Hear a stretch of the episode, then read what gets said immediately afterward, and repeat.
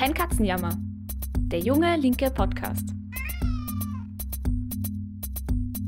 Hallo und ein herzliches Willkommen bei einer neuen Folge von Kein Katzenjammer, der junge linke Podcast. Ich bin Flora Petrik und hier bei Kein Katzenjammer diskutieren wir jede Woche das aktuelle politische Geschehen und wir sprechen über Fragen, die uns gerade bewegen. Der Podcast wird gemacht von den Jungen Linken, einer unabhängigen österreichweit aktiven Jugendorganisation. Gemeinsam arbeiten wir an einer starken Linken in Österreich. Unser Podcast richtet sich an alle, die politisch interessiert sind oder es noch werden wollen. Ich weiß ja nicht, wie es euch geht, aber mich hat die Frühjahrsmüdigkeit richtig ordentlich erwischt dieses Jahr und ich habe mir mittlerweile meinen vierten Espresso für heute hergerichtet. Aber ich bin mir sicher, dass mich unsere heutige Folge aus meiner Schläfrigkeit wecken wird. Wir sprechen heute nämlich über die mächtigste Firma der Welt. Trotz Corona-Krise haben die Finanzmärkte im letzten Jahr ihren Boom fortgesetzt, sogar neue Rekorde gebrochen. Vor allem die großen Tech-Firmen haben davon profitiert. Jeff Bezos ist mittlerweile der reichste Mensch der Welt und Mark Zuckerbergs Facebook-Konzern legt sich regelmäßig mit ganzen Staaten an. Die Finanzwelt ist ordentlich umgekrempelt worden in den letzten Jahren. Aber nicht alle Konzerne bekommen die gleiche Aufmerksamkeit wie Amazon Facebook und Co. Zu ihnen gehört der Vermögensverwalter BlackRock, der hat zwar kein futuristisches Produkt, keine milliardenfach gedownloadete App und keinen öffentlichkeitswirksamen Popstar an seiner Spitze. Mit über 8,5 Billionen US-Dollar unter seiner Obhut ist es aber wohl das mächtigste Unternehmen von allen. Wenn sich Facebook mit einem Staat vor Gericht streiten kann, kann BlackRock bei manchen Staaten darüber entscheiden, ob sie pleite gehen. Was sich hinter diesem Geschäftsmodell verbirgt, wie solche Giganten wie BlackRock überhaupt entstehen konnten und was uns das über Veränderungen im Kapitalismus verrät, werden wir uns in dieser Folge von Kein Katzenjammer näher ansehen. Und zu Gast ist dabei Tobias Schweiger. Tobias ist Gründungsmitglied der Jungen Linken. Er arbeitet aktuell im Social Media Team bei Junge Linke mit, organisiert und gestaltet Lehrgänge und studiert internationale Entwicklung und Sozioökonomie in Wien. Tobias, freut mich total, dass du heute da bist. Ja, voll schön, dass ich da sein kann. Starten wir gleich mal mit der ersten Frage. Tobias, was hat es mit diesem ominösen BlackRock auf sich? Ja, äh, BlackRock ist prinzipiell ein Vermögensverwalter. Aber ich glaube, da macht man sich falsche Vorstellungen davon, was BlackRock tut, wenn man das so sagt, weil das ist circa so, wie wenn ich sage, das Schloss Schönbrunn ist ein Ferienhaus oder Coca-Cola und Red Bull sind Getränkedandler. also fangen wir mal simpel damit an. BlackRock ist ein Unternehmen, bei dem kann ich mein Geld anlegen. Also ich kann das nicht, aber wenn ich ein Vermögen so im Bereich von 50 Millionen, besser 100 Millionen Dollar hätte, dann könnte ich. BlackRock ist sowas wie die größte Schattenbank der Welt und zwar für Ultrareiche. Was ist eine Schattenbank? Also was unterscheidet so eine Schattenbank jetzt von normalen Banken? Warum sagt man nicht einfach BlackRock ist eine Bank? Ah ja, Schattenbanken, ähm, das ist ein bisschen, das klingt dubios, ist aber ein Begriff, der vor allem so nach der Finanzkrise geprägt worden ist. Schattenbanken übernehmen prinzipiell traditionelle Bankfunktionen, ohne dabei aber unter die Kontrollsysteme von Banken oder Aktienaufsichtsbehörden zu fallen. BlackRock ist da einfach der größte Akteur in so einem System von Finanzakteuren, die abseits von staatlicher Aufsicht operieren können, was Banken im traditionellen Sinn oder im rechtlichen Sinn nicht können. Okay, vielleicht blöde Frage, aber wie geht das? Also ist es nicht verboten, dass sie da einfach an der staatlichen Aufsicht vorbei arbeiten? Mhm. Andersherum, äh, Schattenbanken unterliegen einfach diesen Regulierungen, äh, denen Banken unterliegen, nicht, weil diese Regulierungen eben auf Banken speziell zugeschnitten sind und an bestimmten Kriterien festgemacht werden. Also äh, Banken werden von der Bankenregulierung grob gesagt deswegen erfasst, weil sie Geldschöpfung betreiben können, also unter Anführungszeichen aus dem Nichts Kredite vergeben können, die sie nicht hundertprozentig decken müssen. Also nicht jeder Kredit, den eine normale Bank vergibt, den hat sie als Geldschein im eigenen Keller liegen. Mhm. Und sie haben Zugang zu Zentralbankreserven. Schattenbanken haben eben keinen Zugang zu Zentralbankreserven, haben kein Mittel der Geldschöpfung und fallen deshalb nicht unter die Bankenregulierungen, obwohl sie ganz viele andere Tätigkeiten erfüllen, die auch Banken sonst erfüllen. Mhm. Das hängt jetzt davon ab, von Land zu Land, wie die Regulierungen da genau sind. Also da fallen sie entweder eben nicht drunter oder bemühen sich sehr, dass das der Fall ist. Und wie genau ist dann so eine Schattenbank organisiert? Also wie kann man sich das vorstellen? Was, was tun die? Wie ticken die? Ja, vielleicht fangen wir damit an zu unterscheiden, so wie funktionieren diese Schattenbanken zueinander. Also da gibt es wirklich eine Unzahl davon. Also wenn man jetzt so die beginnt, die Listen zu studieren, was ich angefangen habe, was so Einlagengrößen sind, dann kommt man wirklich auch schon auf eine erhebliche Anzahl von Instituten in diesem Bereich. Und generell kann man diese Schattenbanken mal in mehreren Ebenen organisieren. Und wir werden heute vor allem über die höchste Ebene sprechen, die beginnt so bei Vermögenseinlagen von Kundinnen und Kunden bei etwa 50 Millionen.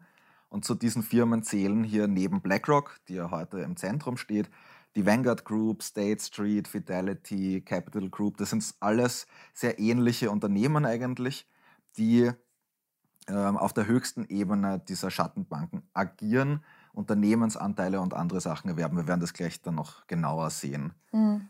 Auf der nächsten Ebene kommen wir eher in einen Bereich, der uns schon ein bisschen vertrauter ist. Das ist der Markt der großen Private Equity Firmen. Firmen, die vor allem in also Unternehmen investieren, die jetzt nicht an der Börse gelistet sind. Also Unternehmen, die einfach andere Unternehmen quasi aufkaufen, restrukturieren, äh, das, äh, die äh, in ihrer Verwertungspraxis viel aggressiver vorgehen. Also und das nennt, die, mit diesen ganzen tollen Begriffen von Verschlankung oder neuem Management oder eigentlich eher Entlassung von Arbeitnehmerinnen, Arbeitsrecht, Missachtung oder eben auf das schnelle Streben nach Profit. Das ist so der Bereich, in dem man da äh, suchen kann. Das sind so äh, Firmen, wo das Einlagevermögen eher so zwischen 5 und 50 Millionen liegt. Also schon auch sehr reiche Leute, die da Kundinnen und Kunden sind, mhm. aber eben nicht in diesem Top-Segment. Und da ist es eigentlich ganz lustig, weil die größte Firma in dem Bereich heißt jetzt nicht ganz zufällig Blackstone. Blackstone als äh, quasi größte Firma in diesem Private Equity Bereich ist auch die Geldgeberin von BlackRock gewesen, okay. als die 1988 sozusagen als Startup tatsächlich im Hinterzimmer bei BlackRock, äh, bei Blackstone entstanden ist. Mhm. Also da gibt es schon auch Ver äh, Verquickungen auf diesen verschiedenen Ebenen, aber äh, die haben unterschiedliche Geschäftsbereiche, unterschiedliche Kundinnen, unterschiedliche Zielsetzungen. Und dann gibt es eben noch eine niedrigere Ebene, das ist das, was wir so unter Hedgefonds kennen, die tendenziell am aggressivsten vorgehen. Der Name Hedgefonds ist ja ein bisschen irreführend, weil Hedge, also das Einhegen von Risiken, ist nicht wirklich das, was sie machen, eher das Gegenteil. Also es geht da um Hochrisikoaktionen auf Finanzmärkten und den sehr, sehr schnellen und im besten Fall sehr hohen Profit. Um das so ein bisschen zu systematisieren, warum reden wir über diese verschiedenen Ebenen? je höher oben, desto größer sind die Einlagen, desto größer sind ähm, die Umfänge des verwalteten Vermögens. Je niedriger, desto eher arbeiten diese Unternehmen quasi in der Drecksarbeit der Verwertung von Fremdunternehmen. Das heißt, eben da geht es um Entlassungen, Restrukturierungen oder wie auch immer das dann genannt wird. Ähm, und wenn diese Arbeit erfolgreich verläuft, werden die Unternehmen entweder verwertet weiterverkauft oder äh, oder manchmal gleichbedeutend, damit steigen dann so größere oder höher stehende Akteure in diesem Bereich ein. BlackRock steigt also meistens dann in ein Unternehmen ein, wenn andere Akteure auf niedrigeren Ebenen ihre Arbeit gemacht haben. Man könnte also sagen, BlackRock ist sowas wie die Spitze der Nahrungskette in diesem System der Schattenbanken. Okay, krass. Ich muss jetzt zugeben, ich habe ja von BlackRock tatsächlich erst letzte Woche in den Medien zum ersten Mal gehört. Ähm, damit ich mir das ein bisschen besser vorstellen kann und die ZuhörerInnen auch, in welchen Bereichen ist jetzt konkret BlackRock vor allem aktiv? Also wer legt dort sein Kapital an? Also die Billionensummen werden sie ja nicht selbst besitzen. Ja, absolut. Ähm, da muss man sich, glaube ich, wirklich nochmal eine Vorstellung machen, wie groß BlackRock eigentlich ist. Äh, BlackRock verwaltet, du hast es schon äh, gesagt, äh, nach den letzten Angaben, die man finden kann, 8,7 Billionen Dollar. Mhm. Zum Vergleich, das gesamte Bruttoinlandsprodukt von Deutschland und Japan zusammen entspricht ziemlich genau der gleichen Summe. Sprich, Wahnsinn. 80 Millionen Deutsche und 125 Millionen Japanerinnen arbeiten, so nach aktuellem Stand, ein ganzes Jahr, um das Vermögen zu produzieren, das so groß ist wie das, was BlackRock verwaltet. Anders ausgedrückt, das von BlackRock verwaltete Vermögen ist momentan mehr als doppelt so groß wie die gesamten Staatsausgaben der USA innerhalb eines Jahres. Mhm. Und dieses verwaltete Vermögen ist in den letzten Jahren seit der Finanzkrise explosionsartig angestiegen. Ähm, in, tatsächlich so kann man auch seit 2007 da mehrere Sprünge festmachen, über deren Gründe wir noch reden werden. Und dieser Prozess äh, dieser zunehmenden Vermögenskonzentration in dem Bereich ist überhaupt nicht zu Ende. Also es gibt eine Studie von einer der größten Wirtschaftsprüferfirmen der Welt, PwC, Prince Waterhouse Coopers. Das kennen Leute, die in Wien wohnen oder in Wien schon mal waren, daran, dass am höchsten Gebäude der Stadt äh, deren Logo drauf ist. Und deren Studie hat gezeigt, dass weltweit über 100 Billionen Dollar bei BlackRock und vergleichbaren Firmen angesammelt wurden. Das sind etwa 15 bis 20 Firmen, die diesen Markt dominieren. Dieses Wachstum ist extrem stark zu deren Gunsten ausgefallen und wir sind jetzt tatsächlich in einer Situation, in der zwei Handvoll Firmenchefs ein operatives Vermögen verwalten, das 25 Mal so groß ist wie das, was die USA innerhalb eines Jahres an Staatsausgaben haben. Damit wir da mal drüber reden, wer sind Kundinnen von sowas? Hm. Also wer sind Kundinnen von BlackRock? Da gehört zum Beispiel CalPERS dazu mit über 390 Milliarden Dollar der größte amerikanische Pensionsfonds. Da gehört der äh, Staatsfonds des äh, Ölreichs von Dubai dazu. Ähm, Singapur und ihr Investmentarm ist da sehr stark drinnen, aber natürlich auch ganz viele multimilliardäre Privatkundinnen, die meistens unbekannt bleiben, die jetzt auch nicht so einfach herauszufinden sind. Die Voraussetzung, dass man dort Kunde werden kann, ist eben, dass man 50 Millionen Dollar plus zum Anlegen hat. Und wenn man sich das anschaut, ist die Zielgruppe potenzieller BlackRock-Kunden gar nicht mehr so groß. Das sind weltweit ca. 170.000 Menschen. Das ist ja echt gigantisch. Also wie viel Kapital da einfach auf einem Fleck konzentriert ist. Ja, absolut. Also es ist, es ist wirklich, es ist, es ist absurd. Vielleicht mal ein anderes Beispiel, wie das funktioniert. Ähm, BlackRock sitzt ähm, in so ziemlich allen Unternehmen der Welt drinnen. Wir werden es gleich sehen. Aber das heißt ja noch nicht viel. Nehmen wir ein Beispiel. Volkswagen ist nach so ziemlich allen Listen im Internet, die man finden kann, das siebtgrößte Unternehmen der Welt. BlackRock besitzt ein bisschen mehr als ein Prozent der Aktien von Volkswagen. Das klingt jetzt nicht besonders viel, auch wenn ein Prozent äh, und ein bisschen was der größten Firma oder der siebtgrößten Firma der Welt natürlich schon einiges ist. Aber der Einfluss, den BlackRock in diesen Firmen äh, dadurch gewinnen kann, ist nochmal deutlich größer. Und das funktioniert ein bisschen wie so eine geometrische Reihe. Was meine ich damit? Also einmal gibt es die Richtung, dass äh, BlackRock eben nicht die einzige Firma in diesem Segment ist, sondern das sind eben immer dieselben 15 bis 20 Firmen und in Wirklichkeit in dem Segment, das wir uns jetzt dann nochmal genauer anschauen, sind es eigentlich immer dieselben fünf bis zehn Firmen, die in der Eigentümerliste relativ weit oben auftauchen. Mhm. Und das ist bei Volkswagen eben auch so. Da ist genauso wie die schon genannte Vanguard Group drinnen und die Capital Group ist dabei. Wenn man diese drei Akteure zusammennimmt, haben sie schon mal ein Volkswagen-Eigentum von fast 5%. Okay, klingt immer noch nicht so wahnsinnig viel. Und jetzt kommt die geometrische Reihe. Ein weiterer Eigentümer von äh, Volkswagen ist die, die äh, DWS Investments. Klingt auch ein bisschen nichtssagend. Wer ist, der, wer ist das? Die haben wieder ca. 3% von Volkswagen-Aktien. Die gehören der Deutschen Bank.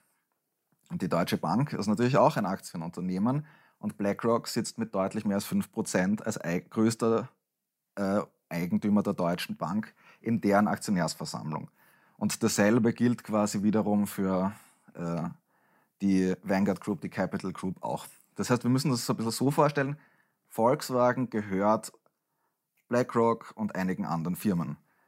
Unter diesen einigen anderen Firmen, die gehören BlackRock und einigen anderen Firmen und so weiter und so fort. Das heißt, über direkte und indirekte und indirekt indirekte Wege schafft äh, BlackRock tatsächlich einen erheblichen Einfluss auf Aktionärsversammlungen, auf Unternehmensstrategien und auf die Vorgangsweise von Unternehmen zu nehmen, weil sie eine enorme Marktmacht entwickelt haben. Was heißt das für BlackRock und Co. jetzt konkret? Also wie mächtig sind die als Schattenbanken? Führen sie dann einfach nur die Wünsche von ihren Anlegerinnen und Anlegern aus? Oder wie kann man sich das vorstellen? Ich meine, da muss man natürlich jetzt aufpassen, dass man äh, die nicht irgendwie quasi zu den äh, dass man die jetzt nicht hochstilisiert zu den Marionettenspielern der Weltwirtschaft. So funktioniert es nicht. Mhm. Aber wir können uns schon einmal diese direkten Eigentumsverhältnisse anschauen, wo BlackRock überall äh, Miteigentümer ist. Und dann stellen wir fest, BlackRock war 2017 in den USA zusammen mit Vanguard und State Street, der zweitgrößten und drittgrößten Vermögensverwalterfirma, äh, der Welt in 450 von 500 der größten Unternehmen der USA größter Einzelaktionär. Das heißt, 450 von 500 der größten Unternehmen der USA wurden entscheidend von diesen drei Firmen mitgeprägt. Von den also 1200 größten Unternehmen der USA sind sie in großen Teilen fast 40-prozentige Eigentümer. Das heißt, in ganz vielen Firmen der USA sitzen BlackRock und vergleichbare Firmen mit ganz wesentlichen Eigentumsanteilen. BlackRock ist Großaktionär bei JP Morgan Case, bei der Citigroup, bei der Bank of America, den abseits von China größten Banken der Welt. BlackRock und die Liste der üblichen sieben bis zehn vergleichbaren Vermögensverwalterfirmen besitzen bis zu 70 Prozent der Aktien von Apple, Amazon, Google, Facebook, Microsoft und so weiter und so fort. Ähm, da geht es um Ölgiganten, da geht es um Lebensmittelriesen wie McDonalds, äh, Nestle und so weiter und so fort. Das war jetzt mal abseits von Nestle einfach nur mal die Liste in den USA. Dann ist BlackRock einer von drei Investoren, die das meiste Eigentum an den 100 wichtigsten britischen Firmen bei sich versammeln. Also nur weil es jetzt öfter in den Medien ist, auch AstraZeneca gehört da dazu. Ah, okay. BlackRock äh, besitzt vergleichbar mit dem Beispiel Volkswagen in allen 30 am deutschen Aktienmarkt gelisteten Unternehmen vergleichbare Unternehmensanteile. BlackRock ist der größte Investor am deutschen Aktienmarkt mit über äh, 57 Milliarden Dollar. Das heißt, äh, auch in Deutschland, in den Großbritannien ist BlackRock eine ziemlich, ziemlich große Nummer, was die Investitionen und Eigentumsanteile an den größten Unternehmen des Landes angeht. Und ähnliche Entwicklungen gibt es in den letzten Jahren. Also das hat in äh, Deutschland etwas früher angefangen, in Frankreich geht es seit 2016 etwa los, gibt es in Frankreich, in der Schweiz sind sie drinnen und auch nach China hat BlackRock und ähnliche Unternehmen mehr als nur die Fühler ausgestreckt. Und damit wir auch ein Beispiel aus Österreich haben, auch in Österreich besitzt BlackRock wichtige Unternehmensanteile, etwa mehrere Prozent der Andritz AG in Graz, mhm. die gerade ihre Dividende auf 100 Millionen verdoppelt hat, während sie 2000 Arbeitsplätze abgebaut hat. Also wir sehen so auch bei aktuellen Problemstellungen bei MAN, äh, in Steyr ist es ja durch die Eigentümerschaft von VW ähnlich, spielt BlackRock am Ende der Kette von Dividenden auch in den konkreten Fragen in Österreich gerade eine Mitrolle oder ist zumindest etwas, woran man denken kann. Mhm. Genau. Wenn wir jetzt uns die indirekten Beteiligungen noch dazu anschauen, weil es ja irgendwie um die konkrete Macht geht, die diese Unternehmen haben, dann schauen wir uns eben nochmal an, wie sind die Eigentümerstrukturen von an Miteigentümern von BlackRock und dann sehen wir, die äh, Unternehmensanteile, die BlackRock und ähnliche Firmen direkt bzw. indirekt kontrollieren, sind nochmal deutlich höher. Was heißt das? Zum einen hat eben BlackRock zusammen mit einer Handvoll anderer Firmen, einer, also anderen Firmen eine enorme Marktmacht entwickelt, können, indem sie quasi sagen, wir stoßen Aktien ab, äh, auch ohne quasi Vollbesitz der einzelnen Unternehmen die Unternehmenspolitik stark mitgestalten.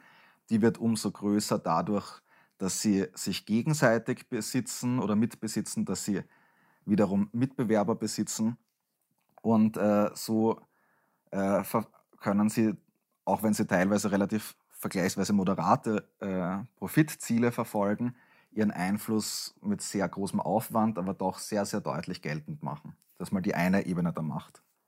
Die nächste Ebene ist vielleicht, ähm, dass BlackRocks Vertreter seit Jahren in Finanzministerien ein- und ausgehen, starke Lobbygruppen haben, die Federal Reserve Bank in äh, den USA, mhm. genauso wie die Europäische Zentralbank beraten und auch in Krisenzeiten beraten äh, da durchaus auch äh, Honorare beziehen, die zwar vergleichsweise Peanuts sind, aber die äh, einfach die Entscheidungen dieser Institutionen zu ihr, ihren Gunsten mit beeinflussen können. Auch das ist etwas, wo äh, BlackRock und andere eine gewisse Macht entfalten können. Und zum Dritten gehören, und das ist etwas, womit sie zum ersten Mal wirklich groß in die Medien gekommen sind, gehören BlackRock und Friends zu den größten Gläubigern mancher Staaten. Mhm. Letztes Jahr erregte zum Beispiel BlackRock gewisses Aufsehen als Großgläubiger von Argentinien, weil äh, BlackRock tatsächlich einfach gesagt hat, und zwar öffentlich, man wäre genervt und müde vom Verhandlungsstil, äh, den die, der Wirtschaftsminister Argentiniens an den Tag legt. Mhm. Hat dann auf Ecuador verwiesen, wo man auch großer Gläubiger war und gesagt, ja, da hat man ein ganz gutes, also einen ganz guten Kompromiss gefunden und die Argentinier könnten sich da ja mal dran orientieren, so ein bisschen salopp äh, zusammengefasst.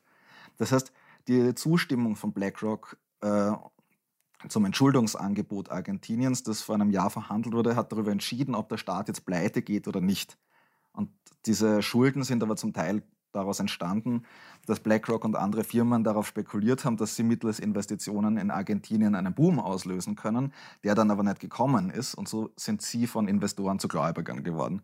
Das heißt, hier entsteht durch deren Investitionspotenzial wenn das unter Anführungszeichen gut geht, die Möglichkeit für sie enorme Profite zu machen. Wenn es schlecht läuft, das Potenzial von Investoren zu Gläubigern zu werden und dann aus, äh, äh, gegenüber diesen Staaten eine enorm große Verhandlungsmacht zu haben. Mhm. Was, was ich mich halt frage, wenn du das so erzählst, wie konnte BlackRock und auch die anderen Schattenbanken, wie konnten die so groß werden? Also warum haben das überhaupt einzelne Staaten, vor allem die USA, zugelassen. Also nach der Finanzkrise, die du ja eh auch angesprochen hast, wäre es ja eigentlich naheliegend gewesen zu verhindern, dass neue Finanzgiganten entstehen, die beim Scheitern den Rest der Wirtschaft mit in den Abgrund reißen, oder? Ja, voll, auf jeden Fall. Also vielleicht, da müssen wir nochmal zurückgehen, was BlackRock ist. Mhm. Ich habe gesagt, BlackRock ist die größte Schattenbank, also ein Unternehmen, das viele Geschäftsbereiche traditioneller Banken übernimmt, aber nicht unter die Regulierungen des Bankensektors fällt, weil sie eben rechtlich keine Bank sind. Ähm, genau, also die Finanzkrise und ihre Folgen haben gezeigt, dass die Bankenregulierung vorab, soweit sie äh, überhaupt existiert hat, äh, auf jeden Fall versagt hat. Und auch danach ist sie lockerer gehalten worden, als das auch bürgerliche Ökonomen empfohlen hätten. Aber trotzdem haben die Ankündigungen rund um diese krisengebeutelten Großbanken ähm, gereicht, dass sich ähm, ganz viel an Investitionskapital der Reichsten neue und weiterhin unregulierte Verwertungswege gesucht hat. Und dieser Schattenbankensektor war genau der Ausweg, den es gebraucht hat. Also wurde ja angekündigt, der Bankensektor wird stärker reguliert. Das ist dann bei Weitem nicht so arg gekommen, wie man sich das vorgestellt hat, beziehungsweise teilweise auch wieder zurückgenommen. Aber 2007 ist so ein erster Sprung bei BlackRock, den man auch verzeichnen kann, wo sie deutlich mehr an Einlagevermögen hatten als davor in den Jahren danach äh, Staatsschuldenkrise, weltweite noch quasi Nachbearbeitung der Krise gibt es nochmal einen weiteren Sprung. Und da fließt eben Kapital in diese Schattenbankensektoren, um weiterhin unreguliert verwertet werden zu können. Genau, also innerhalb nach der Finanzkrise steigt eben deren Anteil massiv an. Und insofern kann man schon sagen, dass äh, die, wenn auch unvollkommen strengeren Regulierungen der Kreditinstitute und Banken die weltweit ab 2007 eben angedroht oder durchgeführt wurden, dazu geführt haben, dass der Sektor aufgeblasen wurde. Im besten Fall stehen diese Firmen nämlich unter Beobachtung. Versuche der Regulierung sind bisher politisch nicht durchgesetzt worden. Hm. Sie sind sogar eher hinzugezogen worden, diese Krise mit zu bewältigen als Beraterinnen. Im besten Fall haben sie sogar mitgeschrieben, wie der Bankensektor reguliert werden soll. Und das beantwortet natürlich jetzt alles nicht genau, warum äh, diese Regulierungen politisch nicht durchgesetzt worden sind, aber da gibt es viele weitere Indizien. Ein Beispiel nur zu nennen, also der beinahe Nachfolger von Merkel, Friedrich Merz, war von 2016 bis 2020 Aufsichtsratsvorsitzender und Lobbyist von BlackRock Deutschland und hat für seine Kandidatur als CDU-Parteivorsitzender sein Aufsichtsratsmandat zurückgelegt. Ach krass. es gibt also einfach enge Verbindungen zwischen der Finanzwelt und der Politik. Das heißt, es geht schon noch um politische Interessen in dieser ganzen Geschichte, oder? Ja, auf jeden Fall. Also ich kann mich noch äh, erinnern, wie in den ersten Monaten der Krise darüber geschrieben worden ist, dass Karl Marx offenbar doch recht gehabt hat äh, und dass man da jetzt den Kapitalismus aber hart rannehmen muss, damit so eine Krise wie 2007 nicht wieder passiert. Aber innerhalb von wenigen Monaten hat es da eine Erschließung in den Reihen der kapitalaffinen äh, Personen oder beziehungsweise Personengruppen gegeben und härtere Regulierungen wurden politisch abgewehrt. Die Krisenkosten wurden auf die Bevölkerung direkt oder indirekt abgewälzt. Also, ohne da jetzt zu wiederholen, wie die Finanzkrise 2007 genau entstanden ist, aber der Auslöser war ja, dass ganz viele Menschen ihre Immobilienschulden von den Häusern, in denen sie gewohnt haben, nicht mehr bedienen konnten und das heißt, sie haben quasi ihre Häuser verloren, weil sie die Kredite nicht haben zurückzahlen können. Mhm. Anstatt dass man jetzt diesen Menschen das Geld gegeben hätte, ihre Schulden zu begleichen, womit man auch die Banken hätten, hätte retten können, unter Anführungszeichen, hat man dieses Geld direkt in die Finanzmärkte gepumpt. Warum? Schwer zu sagen. Für die Banken hatte das das Resultat, dass sie in den Besitz der vorläufig entwerteten Häuser gekommen sind, die halt im Preis gefallen waren und gleichzeitig sich finanziell schadlos gehalten haben. Die Krisenbewältigung war also auf Kosten der Ärmsten oder der, sozusagen auch des, der Mittelschicht in den USA. Andersrum äh, ausgedrückt war die Krisenbewältigung ein riesiger Raubzug der Reichen gegen die Bevölkerung, den BlackRock, sagen wir mal, auf Honorar- und Beraterbasis mitgestalten konnte. Das heißt, BlackRock profitiert tatsächlich einfach von der Krisenpolitik der letzten Jahre, oder? Ich meine, wen das übrigens noch näher interessiert, die Frage, wie es zur Wirtschaftskrise kam und wie das äh, untrennbar mit dem Kapitalismus verwoben ist, dem kann ich auch die, die andere Podcast-Folge, die es mit Tobi Schweiger gibt, empfehlen, die wir ähm, vor fast einem Jahr mittlerweile aufgenommen haben. Aber kannst du vielleicht noch ein bisschen was dazu erzählen, wie BlackRock von dieser Krisenpolitik profitiert? Kannst du das genauer beschreiben? Mhm. Ja, voll. Also wenn ich von Politik im Interesse von BlackRock rede, dann meine ich dabei tatsächlich viele Dinge. Einmal eben schon angesprochen, den Unwillen, diese Schattenbanken streng zu regulieren, den Spielraum einzuschränken, den sie durch äh, ihre Beratungstätigkeiten bekommen oder eben sie überhaupt nicht als Berater heranzuziehen. Also ich sehe ehrlich gesagt auch gar nicht ein, warum ein äh, Unternehmen wie BlackRock dabei beraten soll, wie man den Bankensektor reguliert. Ähm, aber es geht dabei um, im Kern auch um die ganzen volkswirtschaftlichen Instrumente, die eingesetzt worden sind, um die Krise zu bewältigen. Als ein zentrales Mittel der Krisenbewältigung haben die Zentralbanken Europas und der USA ja enorme Mengen an Geld in die Wirtschaft gespült. Das Ziel davon war, die Investitionstätigkeit von Unternehmen zu erhöhen, indem die Zinsen sinken, deswegen Sparen weniger attraktiv wird und gleichzeitig viel billiges Geld dafür da ist, dass man dann investieren kann. Das haben die Banken gehabt und die sollen das weiter verleihen. Das hat jetzt nicht wirklich gut funktioniert, wenn man ehrlich ist weil die Attraktivität zu Investitionen nicht nur davon abhängt, dass billiges Geld da ist, sondern auch, dass man erwartet, dass man aus den Investitionen Gewinn zieht. Und das war bei unter Anführungszeichen realwirtschaftlichen Investitionen in dieser Zeit nicht so sehr der Fall. Und äh, das äh, ich denke, da kann man auf noch die, die, die andere Podcast-Folge, die Tanja gemacht hat, ganz gut äh, verweisen, wo sie ja nochmal genauer beschrieben hat, mhm. wie die Geldpolitik eigentlich funktioniert. Ich glaube, Haus des Geldes heißt sie. Genau, ja. Ähm, aber für, für BlackRock ist das Interessante an der Stelle ja, ähm, dass diese Ausweitung der Geldmenge, die jetzt nicht in die Investition der Klammer auf oder unter Anführungszeichen Realwirtschaft geflossen ist, diese, dieses Geld, das einfach billig zu haben war, äh, Geld war, das man gut für Spekulationen verwenden hat können. Das heißt, äh, durch diese Geldschwämme, die teilweise direkt in die Finanzmärkte gegangen ist, konnten sich alle großen Akteure der Finanzwirtschaft darauf verlassen, dass die Aktienindizes aufgebläht werden. Was heißt es? Wenn man mehr Geld zum Spekulieren hat, dann kauft man mehr Aktien, das heißt die Nachfrage nach Aktien steigt, das heißt deren Börsenkurs steigt und das heißt mit dem steigenden äh, Spekulationskapital, das herumliegt, blähen sich dann die äh, Werte der Aktien auf und wenn BlackRock zum Beispiel sehr viele Aktien besitzt, dann bläht sich deren Vermögen auf, das sie verwalten. Mhm. Wieder ein Beispiel, wenn BlackRock eben 5% der Deutschen Bank besitzt, wie das circa der Fall ist, und der Aktienkurs von äh, der Deutschen Bank steigt um 1%, besitzt BlackRock vielleicht immer noch 5% der Deutsche Bank Aktien, aber die sind mehr wert als vorher und damit ist das verwaltete Vermögen in der Bilanz von BlackRock gewachsen. Das heißt, ähm, dieses äh, billige Geld, das Zentralbanken in den Markt geschmissen haben, bläht natürlich zusätzlich die Bilanzen dieser Vermögensverwalter auf. Außerdem macht diese Situation des billigen Spekulationsgeldes die Strategie von BlackRock viel rationaler, nämlich einfach überall zu investieren, weil wenn es diesen kollektiven Aktienboom gibt, der aus dieser Blase des zusätzlichen Spekulationskapitals irgendwie heraus entsteht, dann ist es weniger wichtig, ob ich jetzt so ganz gezielt ein Unternehmen bleiben wir bei Volkswagen, Stück für Stück aufkaufe, damit ich dort die absoluten Mehrheiten habe, sondern der allgemeine Aktienboom macht es einfach attraktiv, überall drin zu sitzen. Das Spezifische an BlackRock eben ist jetzt, dass sie, Vanguard und ein paar andere Firmen diesen Spagat schaffen, einerseits quasi überall drin zu sitzen und trotzdem und gerade dadurch erst so eine enorme Marktmacht entwickeln und das verstärkt sich immer weiter gegenseitig. Das hört sich Jetzt finde ich aber so an, als könnte BlackRock ohnehin niemand das Wasser reichen, oder? Also vor allem, weil die ja mit den beiden nächstgrößten Schattenbanken verbandelt zu sein scheinen.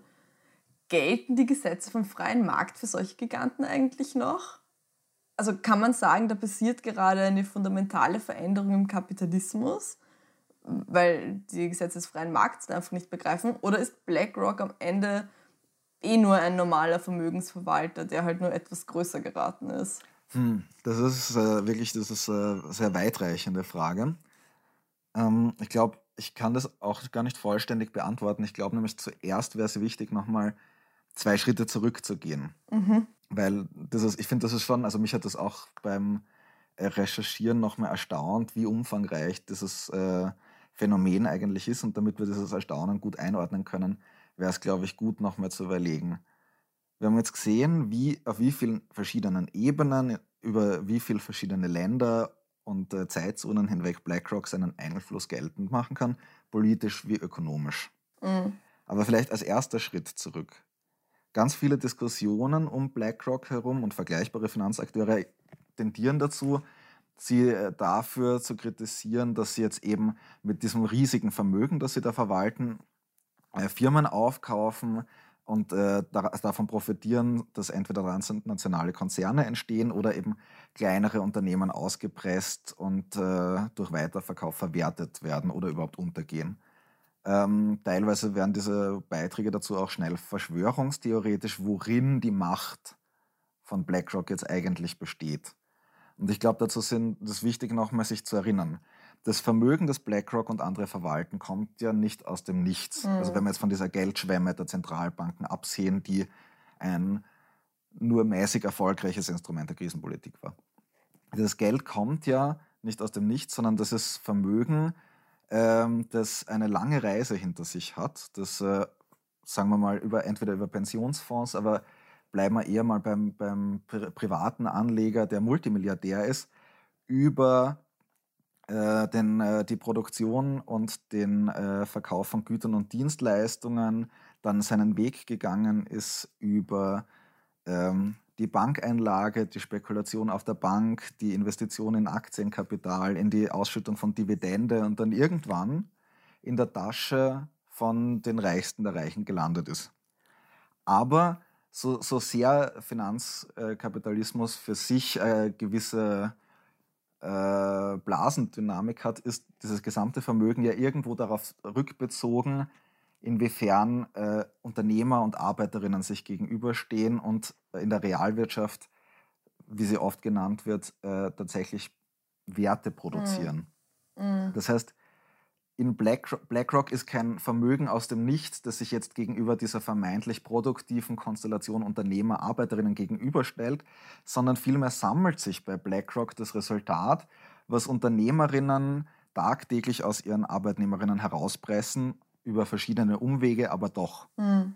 Wenn man so möchte, BlackRock ist das Resultat von so einer Art Trickle-up-Effekt, also das Gegenteil von dem, was gerne erzählt wird, wo eben das erarbeitete Vermögen über Unternehmen, Banken, Steueroasen und Reinvestitionen und Dividenden schließlich dort landet, wo BlackRock darauf zugreifen kann und möchte und von dort zirkuliert dann zentralisiert weiter. BlackRock ist einer der jüngsten aber eben auch nur ein Ausdruck von dem System, in dem das Kapital den Reichtum aufsaugt, den die arbeitenden Menschen tagtäglich produzieren. Eine Kritik an BlackRock muss also auch eine Kritik daran sein, dass es BlackRock überhaupt geben kann, also Kapitalismuskritik, sonst kritisiert sie nur die Wirkung vom Kapitalismus, um ihn als Ursache zu retten. Das klingt jetzt, glaube ich, ein bisschen abstrakt. Was meine ich damit? Da braucht man einen zweiten Schritt zurück.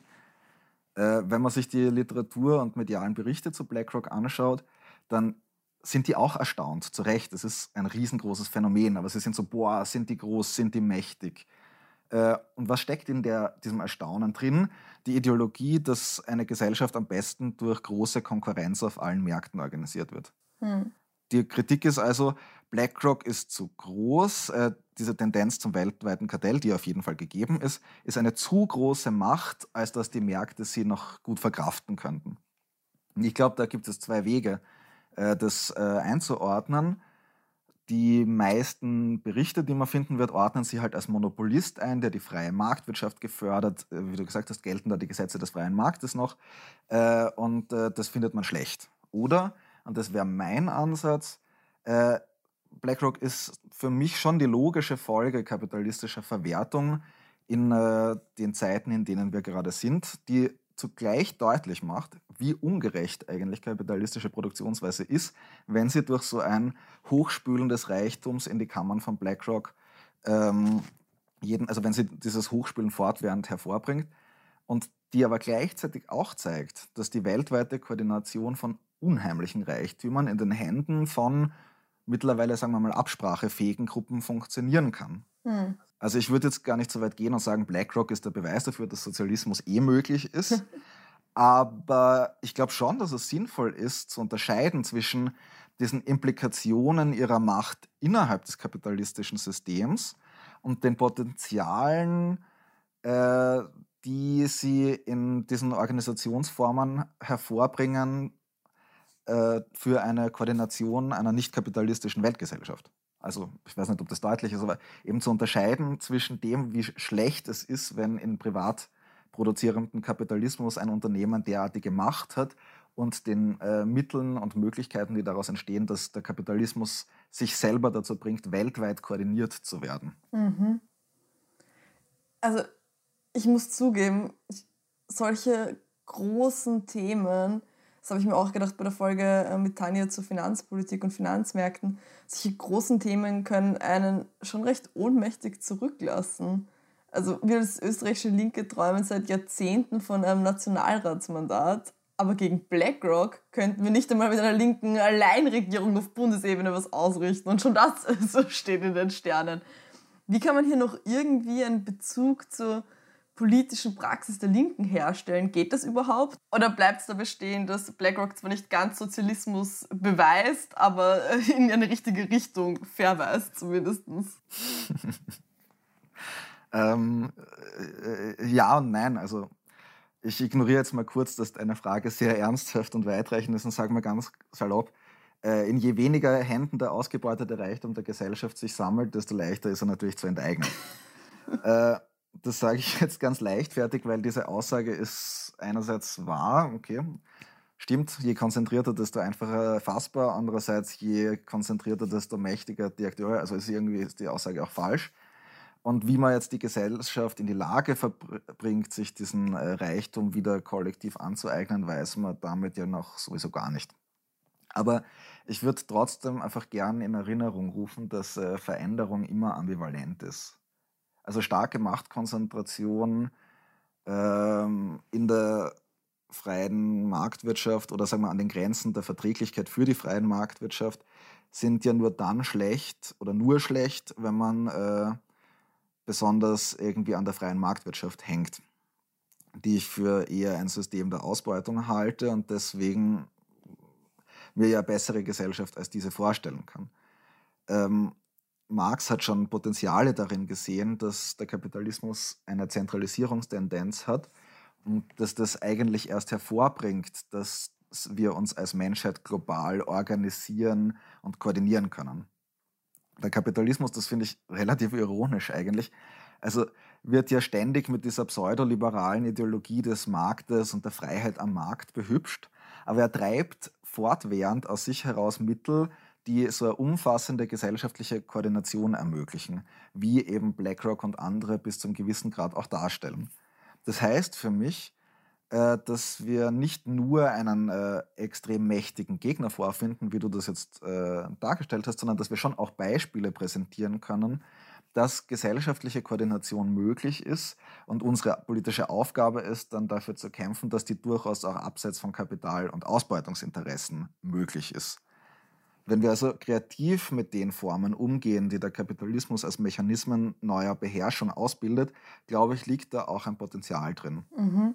BlackRock an sich finde ich jetzt gar nicht so sehr das Entmutigende daran, auch wenn diese globale Integration deutlich komplizierter und aufwendiger macht, sich als arbeitende Menschen gegen den Kapitalismus zu organisieren. Ja, das schon. Okay, das heißt, eigentlich freust du dich eh über die positiven Bilanzzahlen von BlackRock, oder wie kann ich das verstehen? Ja, okay, so, weit würde ich ähm, vielleicht nicht gehen, weil ich meine, äh, also bei allem, also bei, bei aller Faszination finde ich, die dieses äh, Thema aufbringt, ist es schon so, dass da natürlich eine grausame Dimension auch drin liegt. Und ich finde, diese äh, Grausamkeit Die liegt aber jetzt nicht so sehr in, in BlackRock an sich, sondern darin, was sie da ausdrückt. Nämlich, dass die Spannungen innerhalb der kapitalistischen Produktionsweise, die sich immer wieder in Krisen deutlich machen, immer weiter zuspitzen.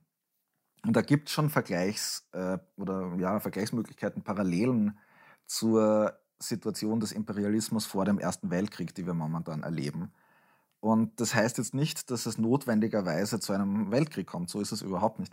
Aber wir sind uns schon, äh, wir sind uns schon einer Situation näher gekommen, sage ich mal, wo, wo diese Spannungen eben ein Ausmaß erreicht haben, wo Gewalt und Menschenverachtung äh, wieder mit, oder was ist wieder, aber in verstärktem Sinn Mittel werden können, diese Spannungen irgendwie auf, auszuhalten.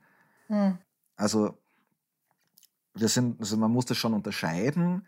Also ich würde sagen, während äh, oder im Vergleich zur Situation vor dem Ersten Weltkrieg sind die mächtigsten Kapitalfraktionen heute weniger national organisiert als früher, beziehungsweise international einfach fragmentierter und äh, dementsprechend quasi nicht so stark an imperiale, kriegsführende Staaten gebunden.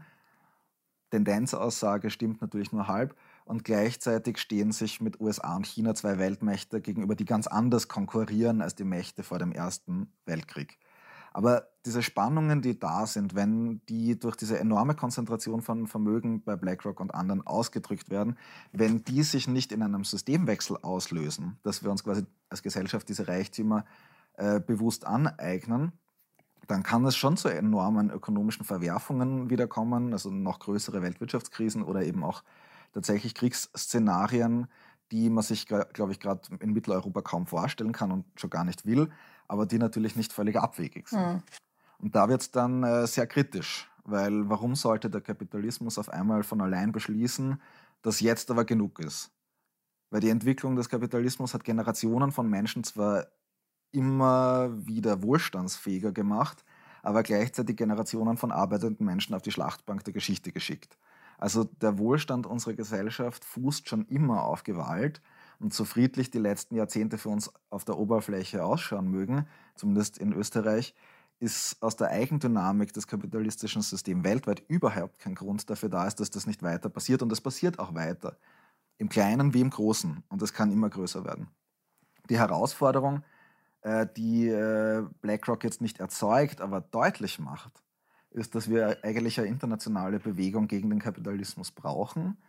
Ähm, da hast du vollkommen recht, ein Nationalratsmandat in Österreich ist da kein großer Wurf.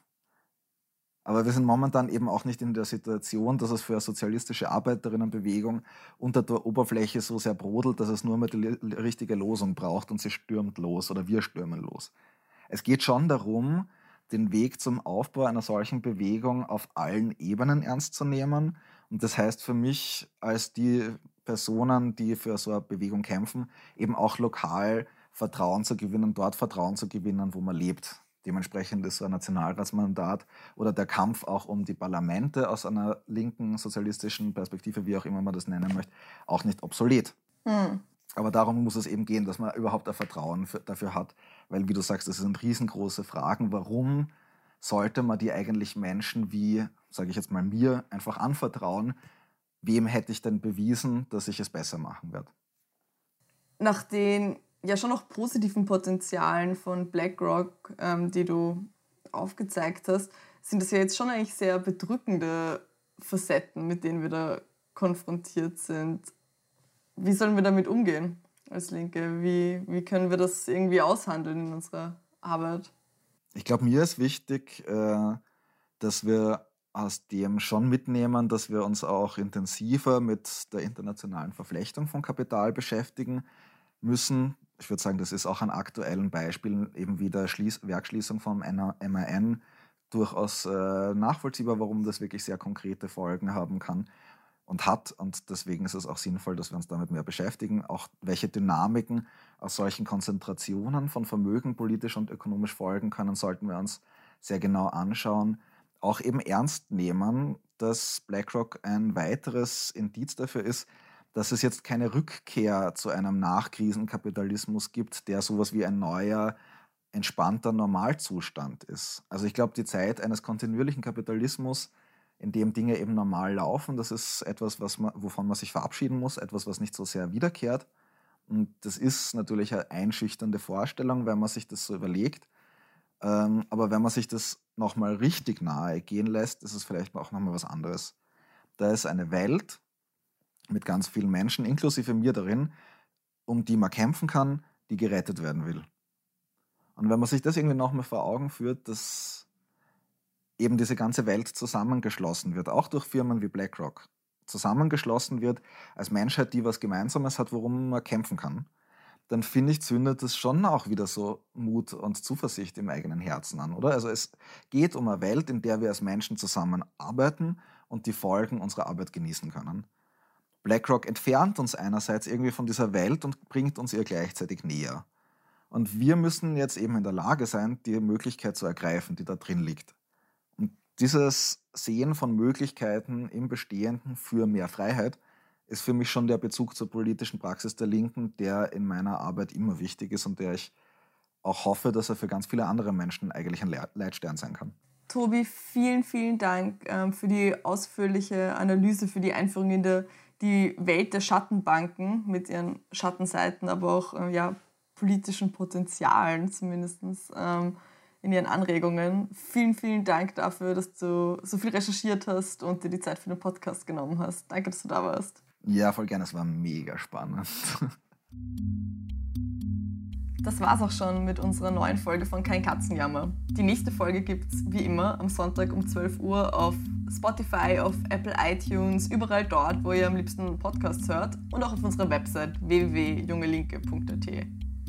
Und in den nächsten Tagen ist es soweit. Unsere Aktionswoche zum Tag der Arbeit am 1. Mai startet und wir gehen in ganz Österreich auf die Straße. Wir beteiligen uns an Demonstrationen, wir treffen uns zu Textdiskussionen online rund um die Arbeiterinnenbewegung. Einige Bezirksgruppen organisieren Stadtspaziergänge zur Arbeiterinnenbewegung vor Ort in Städten in ganz Österreich. Geht's doch einfach auf www.jungelinke.at Schaut, welche Textdiskussionen interessieren euch, welche Spaziergänge finden in eurer Nähe statt und meldet euch und werdet auch aktiv bei unserer Aktionswoche zum Tag der Arbeit. Bis bald und bis zum nächsten Mal.